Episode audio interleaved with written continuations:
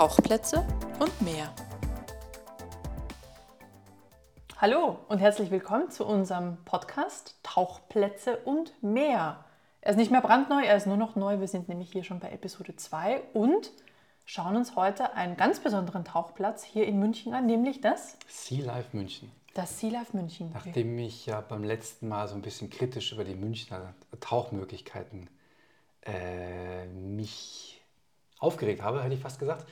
Also stimmt natürlich gar nicht. Man kann in München schon sehr toll tauchen gehen und es gibt auch ein paar ganz spezielle Orte und das Sea Life München gehört sicherlich dazu. Aber mit Sea Life München verbindet man erstmal, oder Sea Life generell erstmal nicht so richtig viel Tauchen. Ne? Vielleicht steigen wir beim Sea Life erstmal ein. Genau, also das Sea Life ist, und das habe ich tatsächlich auf Wikipedia gesehen, deswegen lese ich das jetzt genauso vor, ist eine weltweite Marke kommerzieller Großaquarien. So nennt sich das. Es gibt insgesamt 53 weltweit. Also man hat nicht nur das Gefühl, es gibt fast überall eins, es ist wirklich fast überall eins da. Und es gibt sie schon relativ lange. Und seit 1998 sind sie Inhaber geführt. Das heißt, da haben sich ein paar Gründer bzw. Leute, die halt ein Sea Life geführt haben, zusammengetan, haben Merlin Entertainments gegründet und seitdem ist es quasi in ähm, Inhaberhand, ne? Inhaber geführt. Und ganz ein besonderer Fakt ist, finde ich, auch Legoland ist Teil davon. Weil offensichtlich ging es Legoland irgendwie Anfang der 2000er Jahre, 2005 mal nicht so gut. Dann wurde das für 250 Millionen Pfund zum Verkauf angeboten. Und dann hat die Merlin Entertainments Firma gesagt, ja, naja, why not? Und seitdem ist, also haben die Merger gemacht und seitdem ist Legoland auch Teil dieses Firmenkonglomerats. So, und jetzt denkst du dir vermutlich was?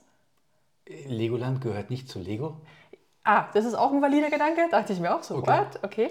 Also Lego ist immer noch Teil davon, aber es gehört tatsächlich Merlin Entertainments. Die haben halt so Deals mit Lego, das halt entsprechend, ähm, ne, genauso wie Lego Deals mit Star Wars hat, damit sie, oder mit ähm, LucasArts oder Disney, damit sie halt Dinge vermarkten können und vermutlich ist das da so ähnlich.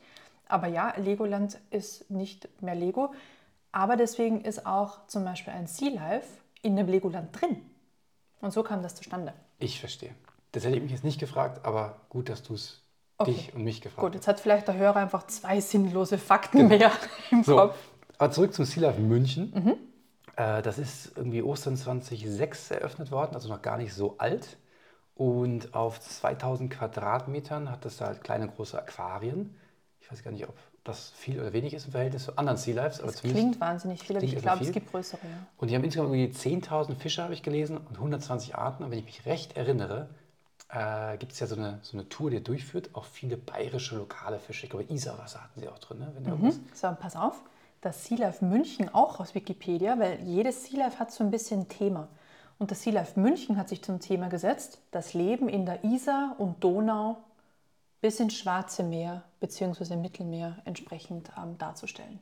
Das heißt, es lohnt sich wirklich, unterschiedliche Sea Lives zu besuchen. Absolut. Also es ist nie immer das Gleiche drin. Da gibt es zum Beispiel eins, das sich hauptsächlich um die Atlantik, ums Atlantikleben kümmert. Bei uns ist wirklich Lokales, ne? von Isar, Donau, Schwarze Meer und so weiter. Deswegen ist das Salz- und Süßwasser gemischt. Aber das Thema an sich ist pro Sea Life tatsächlich ein leicht anderes. Ja?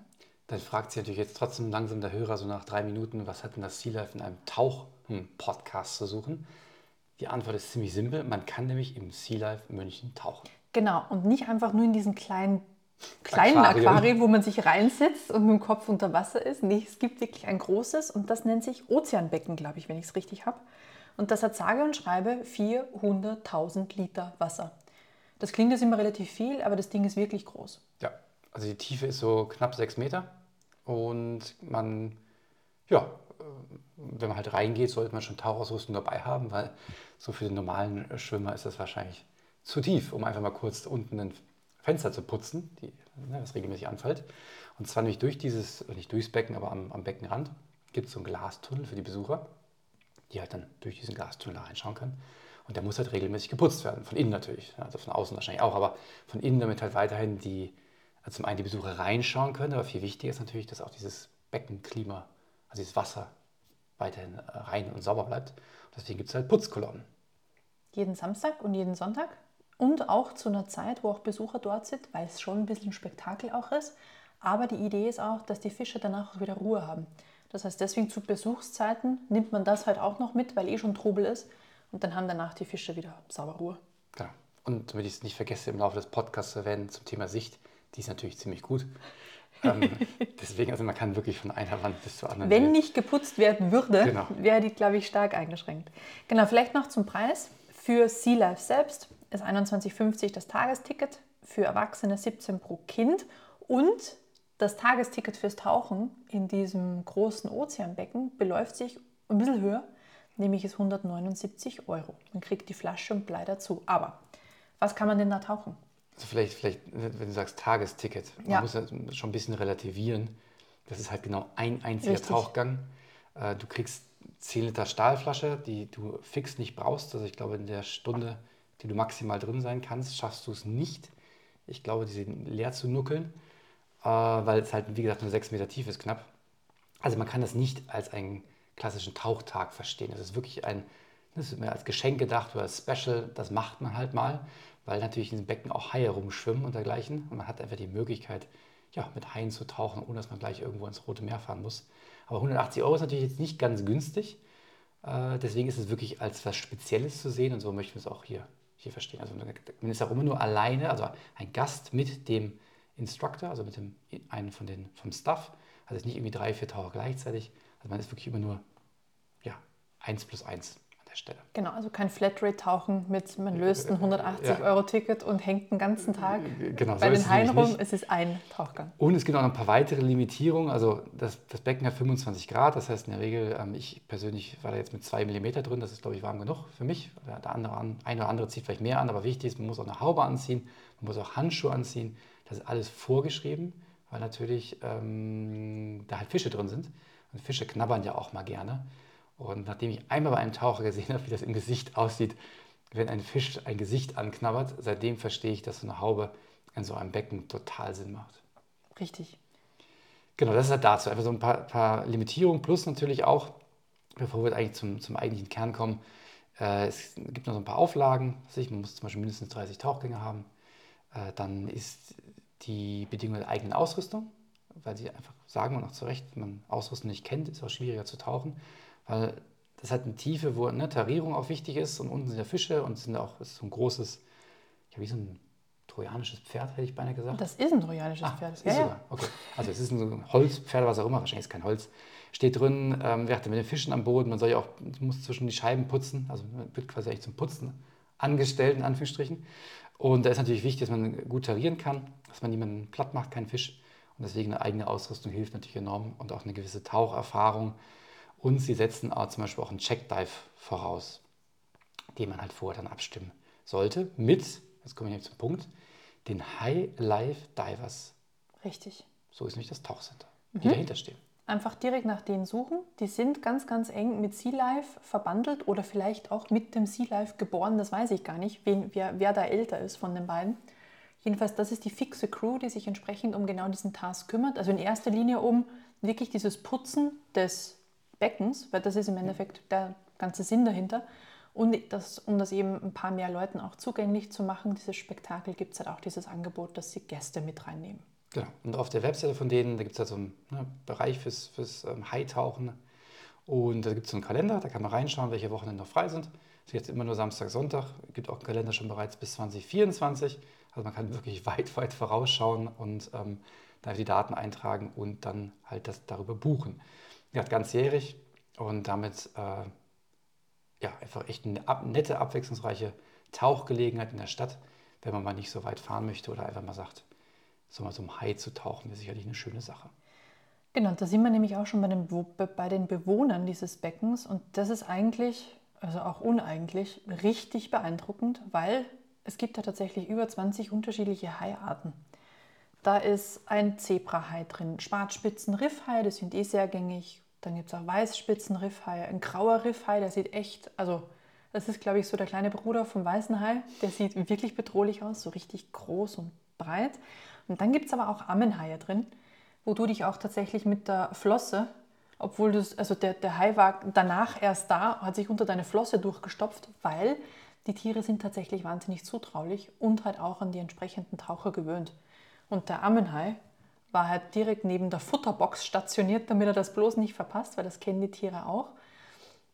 Das heißt, man ist da wirklich mittendrin und auch wirklich komplett Teil dieses Ökosystems für diese eine Stunde. Die sind schon wirklich groß. Dieser Ammenhai, der da am Boden liegt, ähm, der, also der sieht sehr friedlich aus, ist auch sehr friedlich, aber trotzdem natürlich sehr respektvoll, wenn da so ein Riesentier liegt und eigentlich nur so eine Box bewacht, weil er genau weiß, da, da gibt es gleich was. Genau, da gibt es demnächst was.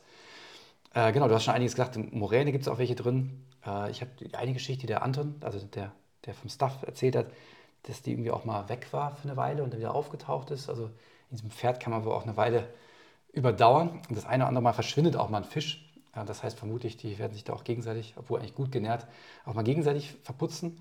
Ich fand die Einhornfische auch, auch sehr beeindruckend. Und natürlich ähm, die, diese kleinen Bambushaie und diese Teppichhaie, die da auch vorhanden sind. Also wirklich sehr, sehr viel abwechslungsreicher Fisch. Und was es aber leider nicht mehr gibt, das ist die Schildkröte. Erinnerst du dich noch, die hatte irgendwie ein Problem, oder? Mit so einem Partner Mitbewohnern. Die wurde, ich weiß nicht in welche Richtung es war, aber ich meine, dass die mal von den Haien oder von den Moränen angeknabbert wurde. Und das war, glaube ich, das Problem. Die wurde beim Schwanz hinten immer angebissen und wenn die halt ständig verletzt ist und Blut ja. verliert, das ist natürlich in äh, Begleitung von Haien auch nur so mittelspannend und deswegen war es dann zu heikel und sie wurde dann in ein anderes, weiß nicht, anderen Zoo, das Sea Life, dann abgegeben. Die ist umgesiedelt worden. Ich habe jetzt letzte Woche gelesen, es gab, glaube ich, im März oder April gab es eine Gastschildkröte für einige Zeit. Die müsste jetzt dann folglicherweise schon weg sein. Aber das heißt, da tut sie auch was. Also es kommt auch neue Tiere von, von Zeit zu Zeit. Und ähm, die haben ja auch diese separaten Becken, wo sie zum Beispiel zur Eingliederung die erst reinpacken. Oder wenn irgendwie mal ein Fisch krank ist, den halt mal irgendwie dann separieren können, dass der einfach gesunden kann. Also auch da, ähm, natürlich ist es immer noch ein Aquarium. Es gibt auch Leute, die kritisch sagen, was machen denn Fische im Aquarium? Aber ich glaube, ähm, dass im Rahmen der Möglichkeiten da durchaus Acht gegeben wird, dass es den Tieren möglichst gut geht. Deswegen auch zum Beispiel, wie du schon gesagt hast, diese äh, Putz- und Fütterzeiten tagsüber, ähm, um sie halt auch in der Nachtruhe nicht zu stören.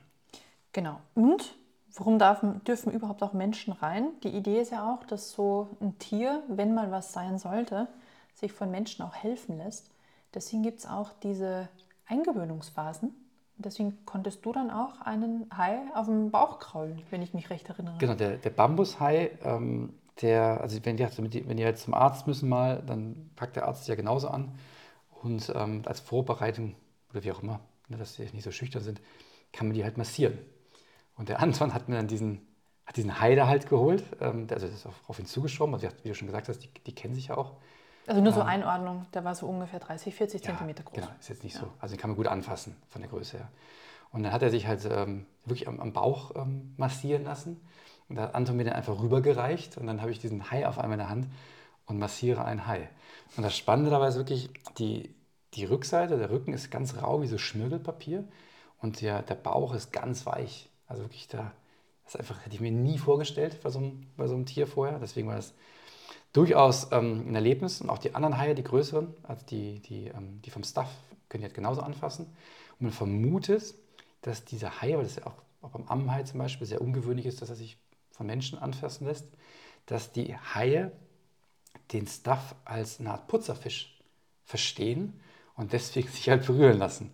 Also ob es nun stimmt oder nicht, auf jeden Fall trotzdem lustig, mir so einen, so einen Menschenputzerfisch vorstellen.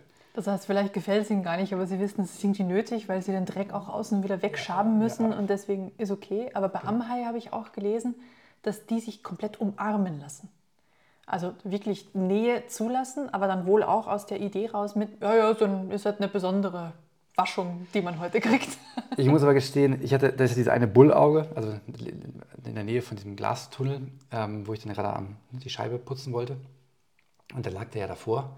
Und ich wusste jetzt nicht so richtig, wie ich dem klar machen soll, dass er da weggehen soll. Also, wenn halt ein Hai einem vor ihm liegt. Also ich würde jetzt nicht auf die Idee kommen, ihn einfach zu umarmen. Und bin auch sehr froh, dass dann äh, der Anton das geregelt hat. Und der hat ihn nämlich dann einfach ganz dezent beiseite geschoben und der hat sich ganz super entspannt. Trotzdem hat großer Respekt vor so einem Tier, was direkt vor einem schwimmt oder liegt, wie auch immer. Absolut. Und nebst den Haien ist da natürlich sonst auch einiges los. Du hast eh schon ein paar Fische erwähnt, aber da gab es zum Beispiel auch ähm, so einen ganzen Schwarm oder eine ganze Schule voller Fledermausfische. Das ist dieser Kahn, der auch bei Nemo vorgekommen ist, der mit der Finne ah, vorne. Ja, stimmt, genau. Von denen gab es auch ganz viele und relativ große Doktorfische, die, die auch fast zwei Finger verschlungen haben, weil die so gierig waren. Also es wirklich große Fische auch, die locker, naja, gut 80 Zentimeter, Meter groß waren und noch recht fleischig und groß. Also da tummelt sich schon einiges. Da, da sagst du mir schon zu Recht, ne, mir die Finger äh, verschlungen, in Anführungsstrichen. Man ist ja nicht nur zum Putzen da, es wäre ein bisschen blöd, wenn man äh, fast 180 Euro bezahlt und dann nur putzt, wieder aussteigt, äh, sondern man füttert halt auch die Tiere. Also man kann natürlich auch frei da rumschwimmen oder rumtauchen. Äh, der Buddy ist ja immer nicht so weit weg, weil so groß ist das Becken halt auch nicht. Und man sieht sich gut. Man sieht sich auch gut. Äh, und nee, man, man füttert ja auch. Das heißt, in der Box ist ja dann auch das Futter drin und kriegt halt das, das dann auch zugereicht. Und da merkt man mal, wie viel Zug so ein Fisch entwickeln kann. Und diese kleinen Futterdinger, also man versucht wirklich festzuhalten, aber die, die, also die haben richtig Kraft. Und deswegen ist es mal besser, das ein bisschen kleinere Brocken zu, zu zerreißen und dann äh, ja, kann man halt diese Fische füttern und auf einmal sind wirklich überall Fische. Das ist eigentlich das ist, ja, fast unvorstellbar und ein, ein sehr, sehr äh, lustiges Gefühl, wenn man da wirklich im Zentrum ist und diese Fische natürlich sich nur fürs Essen interessieren, für nichts anderes aber halt überall danach schnappen und dann wieder Nachschub. Ja, schon echt ein tolles Erlebnis. Deswegen auch die Handschuhe, weil selbst wenn ja. Fisch nicht festbeißen kann, er wird einen dann trotzdem sauber kratzen. Genau. Also man das merkt auch wirklich, wie dann teilweise schon diese zwei Finger, mit denen man es festhält, in diesem Fischmund drin sind und dann so wie das wieder rausziehen. das ist ja schon, ähm, also gerade die größeren, ich glaube, das waren die, äh, diese Königsmakrelen, die haben da auch richtig, also etwas größer, so gelben, die haben dann wirklich, also, ja, wie gefühlt wie so ein Saugnapf, die sich da drüber legt über die, das Futter, was man hinhält. Ja, sind wir nicht alle fressgetrieben? Genau. Wahrscheinlich. wahrscheinlich. Dann vielleicht noch eine Sache zum organisatorischen Drumherum. Und zwar, es darf auch eine Begleitperson mit. Die zahlt theoretisch extra. Man kann aber dann auch, bevor es mit dem Dive losgeht, hinter die Kulissen mit. Das heißt, man sieht dann auch, wie der Aufbau hinten ist, ist dann auch dabei, wo man sich umzieht, alles anlegt, alles anrödelt und wie es dann tatsächlich auch reingeht ins Becken. Und da sieht man dann, dass das Becken also zum einen kleiner wirkt, als es ist, aber dann trotzdem sehr, sehr, sehr groß ist, wenn man es halt dann entsprechend von oben sieht. Und danach, sobald der Dive dann losgeht, kann man sich in die äh, Benutzerperspektive werfen und dann einfach wie ein Besucher in der Röhre das ganze Spektakel dann miterleben. Genau, und vom Ablauf her, also äh, wie du schon sagst, man, man, trifft sich halt um 10.30 Uhr oder um 11.30 Uhr geht es ja los für die Stunde. Ja, diese kurze Führung ist glaube ich auch ganz gut, dass man mal sieht, wie, diese ganzen Sachen da funktionieren. Und vor allem, man hat das Gefühl, man ist in so einem kleinen, ist man natürlich nicht, aber so einem kleinen Kellergewölbe und auf einmal ist da so ein Wasserbecken und dann geht es halt dann so sechs Meter runter oder fünf. Ähm, das heißt, das ist schon, ja, schon alles, alles relativ eng natürlich, weil es ja auch irgendwie ne, einfach Arbeitsfläche ist, ähm, wo dann auch das, das Dyson da seine Sachen lagert und dergleichen. Aber halt schon einfach wirklich toll hinter den Kulissen, das mal zu erleben, wie sowas funktioniert. Und wenn man halt da runtersteigt, ja, dann kann man auch mal schnell seine Kamera vergessen, wie ich. Also als ich dann beim Absteigen war, fiel mir ein, oh, ich hätte gerne Bilder gemacht. Die habe ich oben liegen lassen. Deswegen auch da der Hinweis, man darf fotografieren, auch von innen, äh, aber nicht mit Blitz. Äh, ich muss allerdings gestehen, ich hätte gar keine Hand frei gehabt, ne, durch das Füttern und, und auch mit dem, mit dem äh, Wischer. Ich glaube, da war ganz gut, wenn man wirklich die Kamera sich auf den Kopf schnallt und dann einfach durchlaufen lässt an der Stelle, weil da hat man auch nicht die Ruhe. Und ich muss auch sagen, im Nachhinein war ich gar nicht traurig, dass ich die Kamera vergessen habe weil halt, ja, man, ich glaube, dann viel, viel mehr erleben konnte. Aber trotzdem wäre es, glaube ich, cool gewesen, auch von innen drin Videos zu machen. Nächstes Mal, würde ich sagen. Aber du hattest ja diese Begleitperson, die sensationelle Skills bewiesen hat und alles dokumentiert das hat. Stimmt, das stimmt. Somit ging nichts verloren. Vielleicht noch zur Anreise kurz, äh, weil das ja im Olympiagelände ist, beim Olympiaturm. Da gibt es ein Parkhaus, wo man parken kann. Und dann geht man so fünf, sechs Minuten mit der Ausrüstung natürlich. Gut, zum Glück ohne Flaschen, ohne Blei. Trotzdem ist es halt ein kleines Stück. Man geht aber nicht zum Haupteingang, sondern zum Seiteneingang. Und auch da, das heißt, man muss sich jetzt nicht durch die ganzen Leute mit seinem Tauchequipment durchwuseln. Aber das ist auch eigentlich super gelöst. Und ja, dann geht es halt direkt los. Was man definitiv noch erwähnen muss, ist, wenn der Tauchgang vorbei ist und man wieder alles quasi abgelegt hat und wieder in seinen Straßenklamotten rumhängt, darf man auch nicht gleich heimgehen, sondern das darf es wirklich, wirklich cool ist. Wir waren mit dem Anton unterwegs, da gab es ein Café, da hat man gemeinsam noch Logbuch geschrieben. Also es war super gemütlich, auch das Drumherum und nicht einfach nur die Aktivität selbst. Ja, und da fällt mir ein, vor dem Dive haben wir auch noch mal kurz draußen gesessen, Wetter war ja passend. Äh, ist irgendwie lustig, man sitzt, kommt aus dem Aquariumgebäude raus und sitzt auf einer Wiese kurz, also eine Bierbank, äh, trinkt noch ein, ein, Glas Wasser und dann geht es rein zum Tauchen. Also da ist einfach das Rumrum. Ähm, ja, wird ein bisschen kostensensitiv, aber natürlich trotzdem äh, durchaus ähm, nicht nur eine Stunde im Wasser, sondern das Rumrum auch. ja, schön und spannend, würde ich sagen. Genau, also ein Erlebnis definitiv, dass man also mitten in der Stadt tauchen gehen kann mit Haien, nicht einfach nur in einem kalten kleinen Weihergewässer, sondern auch wirklich mit sehr, sehr spannender Umgebung. Und das halt, wie du sagst, zu einem Preispunkt, der vermutlich nichts Alltägliches ist, aber was man definitiv mal machen sollte. Genau, vielleicht zum Namen nochmal. High Life Divers heißen die, da kann man seinen Tauchgang dann planen. Genau. Oder. Sea Life München tauchen, darüber findet, Findet man auch, in, bestimmt auch, auch in, in, in den Suchmaschinen. Und ähm, auch wenn ich schon mal da war, ich würde es trotzdem nochmal machen. Also so schlecht kann es da nicht gewesen Na, erst darf ich. Und dann, dann machst du das. Alles klar, so machen wir das. Sehr gut, dann habt viel Spaß. Und bis zum nächsten Mal. Tschüss. Tschüss.